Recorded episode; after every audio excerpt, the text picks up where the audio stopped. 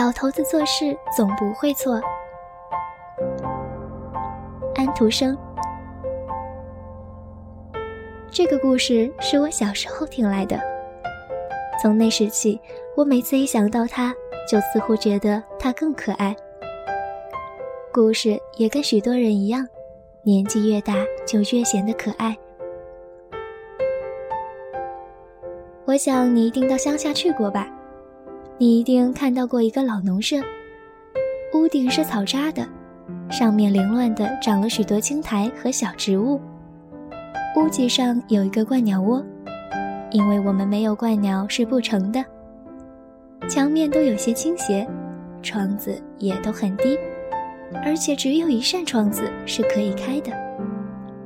面包炉从墙上凸出来，像一个胖胖的小肚皮。有一株接骨木树，斜斜地靠着围篱。这里有一株结结巴巴的柳树，树下有一个小水池，池里有一只母鸭和一群小鸭。是的，还有一只看家犬，它对什么来客？都要叫几声。乡下就只有这么一个农舍，这里面住着一对年老的夫妇，一个庄稼人和他的妻子。不管他们的财产少得多么可怜，他们总觉得放弃件把东西没有什么关系。比如他们的一匹马就可以放弃，他依靠路旁沟里的一些青草活着，老农人到城里去骑着它。他的邻居借他去用，偶尔帮这对老夫妇做点活儿作为报酬。不过，他们觉得最好还是把这匹马卖掉，或者用它交换些对他们更有用的东西。但是，应该换些什么东西呢？是母牛、肥羊、鹅，还是母鸡呢？都不是。他最后换得的竟是一堆烂苹果。可这事儿还没完，他到城里的酒吧坐下，两个英国人注意到了他的烂苹果。他怎样把一匹马换得了一头牛，以及随后一连串的交换，一直到换得烂苹果为止的这整个故事，都由老农亲自说了出来。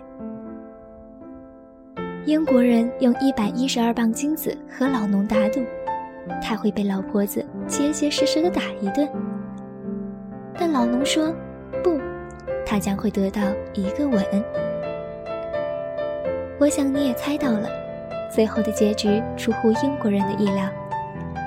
老婆子在听完老农的讲述之后，面对那一袋的烂苹果，竟然高兴地给了他一个响亮的吻，因为他相信，老头子总是对的。我喜欢看这幅场景，老是走下坡路，却老是快乐。这件事本身就值钱。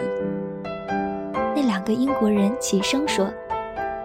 所以他们就付给这个老农人一百一十二磅金子，因为他没有挨打，而是得到了一个吻。